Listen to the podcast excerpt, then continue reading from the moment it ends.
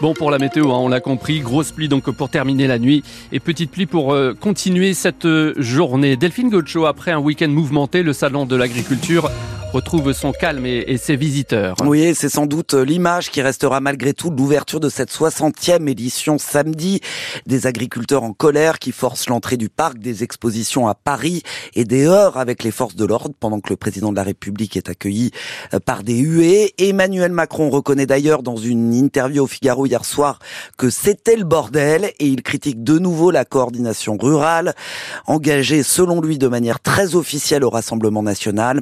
Le chef de l'État qui va tenir aujourd'hui une réunion de suivi sur les engagements pris en faveur des agriculteurs et notamment la mise en place de prix planchers qu'il appelle de ses voeux, un moyen pour protéger les revenus des agriculteurs. Cela va dans le bon sens, estime Michel Ranou, il est éleveur laitier à Cisin dans le Finistère. Il faut qu'on soit payé un juste prix parce qu'on a un coût de production qui est quand même assez élevé. Il fait qu'augmenter de jour en jour, donc euh, il va falloir que le prix plancher soit euh, bien pour qu'on se rémunère euh, assez pour vivre. C'est-à-dire ce serait quoi le bon prix? Euh, Si on compte tous les charges, il faudrait euh, avoisiner les, 500 euros, les 1000 litres. Quoi. Et actuellement, quel est-il? Il est actuellement de 425. Moi, je suis à 425 actuellement avec ma laiterie. Quoi. Mais par contre, les charges, euh, les charges de mécanisation, les charges de gasoil euh, sont, font qu'augmenter. Donc, euh, c'est toujours la corde quoi. Donc, heureusement que j'ai une bonne race, la race de vache qui est ici au salon, là, qui nous permet de valoriser un peu plus cher notre prix de lait. C'est grâce à ça qu'on s'en sort, mais autrement, avec le prix de base qui est, c'est pas bon du tout. Michel Ranou, éleveur laitier à Cisin au Salon de l'Agriculture de Paris. Plusieurs experts estiment que cette idée de prix plancher est incompatible avec le droit européen et la notion de marché unique. Et puis, sachez qu'après la réunion de suivi avec les ministres concernés, Emmanuel Macron euh, réunit une vingtaine de chefs d'État et de gouvernement à l'Élysée, essentiellement européens, pour réaffirmer euh, le soutien à l'Ukraine. La victoire ou la défaite dépend de vous, a lancé hier à ses alliés le président euh, Zelensky qui s'adressera en visioconférence à l'Assemblée euh, réunie à l'Élysée. L'armée israélienne présente un plan d'évacuation des civils des zones de combat dans la bande de Gaza.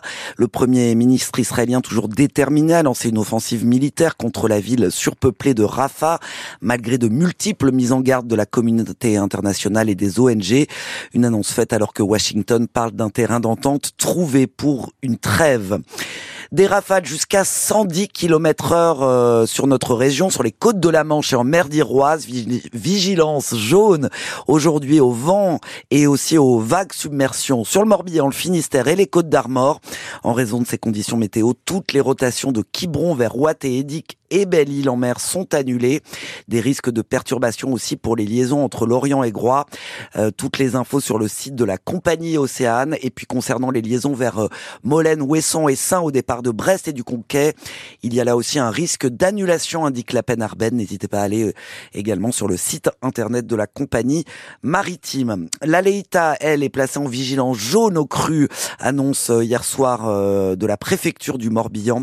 Les fortes pluies d'hier associées aux, prochaines marées, notamment ce matin, risquent d'entraîner des surcotes à certains endroits du fleuve. Il est 6h04 sur France Bleu Brésil. C'est maintenant une question d'heure. Charles Caudrelier, le navigateur finistérien du Maxi Edmond de Rothschild, doit franchir la ligne d'arrivée de l'Arca Ultimate Challenge ce soir ou demain matin. On vous fera vivre ça, bien sûr, en direct sur France Bleu Brésil.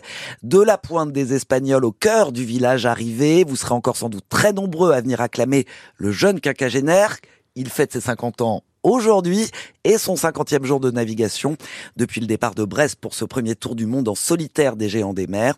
Et le vainqueur est attendu de pied ferme dans la cité du Ponant, Simon Chenot. Des fans qui n'ont que des éloges. À part vous dire que c'est extraordinaire, je...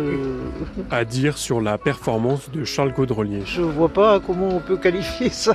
Ça, c'est un tour du monde en solitaire. Je dis, il, il a bien travaillé, c'est un beau projet, c'est magnifique. Avec des conditions météorologiques. Contre la mer, on peut rien faire. Pas toujours favorables.